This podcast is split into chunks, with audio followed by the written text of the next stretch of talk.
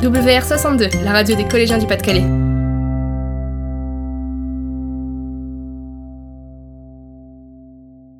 Bonjour à tous et bienvenue sur la web radio du collège Georges Brassens de Saint-Denis. C'est bientôt le 8 mai, journée de commémoration de la capitulation allemande qui met fin à la Seconde Guerre mondiale en Europe en 1945. Certains se demandent pourquoi encore commémorer cette guerre et celle d'avant, pourquoi transmettre la mémoire? Nous allons essayer de répondre à cette question en interrogeant des élèves de 3e qui ont travaillé sur le sujet tout au long de l'année. Comment la mémoire est-elle transmise? Pour le savoir, les élèves ont participé à la journée nationale de la commémoration de l'armistice du 11 novembre 1918. Ils se sont également rendus sur les lieux de mémoire liés à la Première ou à la Seconde Guerre mondiale et ont découvert des monuments commémoratifs. Enfin, ils ont rencontré un témoin de la déportation et même un écrivain.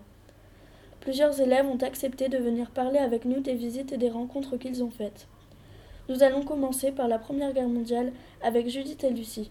Bonjour, vous êtes élève de troisième et vous allez nous parler d'un célèbre lieu de mémoire. Je vous laisse la parole. Nous avons visité Notre-Dame de Lorette. Notre-Dame de Lorette est un cimetière militaire inauguré en 1925 pour se rappeler des combattants de la Première Guerre mondiale. Huit ossuaires et presque 23 000 tombes. C'est la plus grande nécropole de France. C'est très impressionnant. Nous avons rencontré des gardes d'honneur. Ce sont des volontaires bénévoles qui accueillent les visiteurs et raniment la flamme du souvenir. Merci à vous. Restons avec les soldats de la Première Guerre mondiale. Je vous laisse entrer dans l'ambiance des tranchées en compagnie d'Ophélie qui va nous lire un extrait d'une lettre de Poilu. Voici un extrait d'une lettre datable des environs de mai 1916. Elle a été rédigée par Ernest Lausanne je t'aime de tout mon cœur, ainsi que ta sœur et ta mère. Vous êtes mon seul espoir, mon unique force, et pourtant, il faut que je vous quitte pour aller me battre, pour aller au-devant de la mort, pour être peut-être blessé entre les lignes de combat, et mourir quelques jours après dans d'atroces souffrances, faute d'être secouru, comme tant d'autres malheureux l'ont été avant moi. Car mon fils, vois-tu, déjà vingt mois que la guerre dure, déjà un million d'hommes ont été fauchés là-bas, si je ne suis pas allée plus tôt, c'est parce que j'étais malade, et même je le suis encore. Mais comme il faut des hommes, l'on n'y regarde pas de si près. Il faut marcher ou crever, voilà la devise de beaucoup de majors français. Pour conclure sur la Grande Guerre, il faut aujourd'hui rendre hommage à tous ces soldats morts pour la France. Pour cela, il existe de nombreux moyens, n'est-ce pas Judith? Oui. Par exemple, à Saint-Venant, un chemin du souvenir a été inauguré le 11 novembre 2014 dans le cadre du centenaire de la Grande Guerre. Ce chemin se situe à côté du cimetière de Saint-Venant. Il est bordé de deux rangées d'arbres. Devant chaque arbre, il y a un plot où on peut lire une plaque avec le nom d'un poilu décédé lors du conflit. En 2018, l'ancien hospice proposait une exposition pour clôturer le centenaire de ce qu'on appelait la Der des Der. La Der des Der de Jacques Tardy montre bien l'ambiance des tranchées et la guerre en général. Il a réalisé la BD à partir d'un roman de Didier Deninck.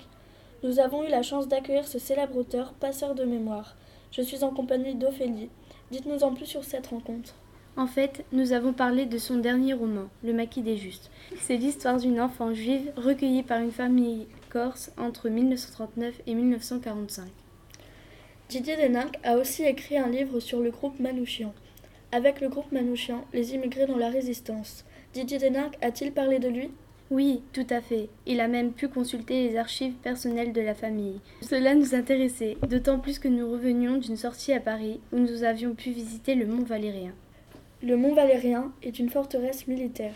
Les Allemands y ont exécuté plus de 1000 résistants et otages durant la Seconde Guerre mondiale. Misak Manouchian a été tué sur le mont Valérien. Oui, nous avons eu l'autorisation de réciter les strophes pour ce souvenir, écrites par le poète Louis Aragon navire réclamait la gloire, ni les larmes, ni l'or, ni la prière aux agonisants. On vend déjà que cela passe vite, onze ans. Vous étiez servi simplement de vos armes. La mort ne brûle pas les yeux des partisans. Vous aviez vos portraits sur les murs de nos villes, noirs de barbe et de nuit, hirsutes menaçants, l'affiche qui semblait une tache de sang parce qu'à prononcer vos noms sont difficiles, y cherchait un effet de peur sur les passants.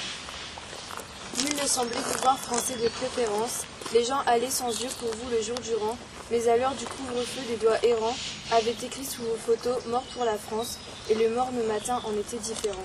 Ils étaient 23 quand les fusils fleurirent, 23 qui donnaient leur cœur avant le temps, 23 étrangers et nos frères pourtant, 23 amoureux de vivre en, de vivre en mourir, 23 qui créaient la France en s'abattant. C'était vraiment un moment triste et plein d'émotions. Nous sommes maintenant en présence de Rosie et d'Eva. Elles vont nous parler de leur rencontre avec un résistant de la Seconde Guerre mondiale venu raconter son histoire. Nous venons de parler du groupe Manoukian. C'était des résistants comme Marcel Houdard que nous avons pu rencontrer. Marcel Houdard, c'est cet ancien déporté de Neux-les-Mines. Il a fait partie du train de l'Os, le dernier train qui a quitté la France pour les camps de déportation. En, en septembre 1944, c'est ça? Oui, tout à fait. Il avait 20 ans et a été déporté vers le camp de Sachsenhausen. Il nous a raconté sa vie de résistant, son arrestation, sa déportation et la libération. C'était très intéressant comme témoignage. On regrette seulement qu'il n'ait pas eu assez de temps pour parler davantage de sa vie dans le camp de concentration.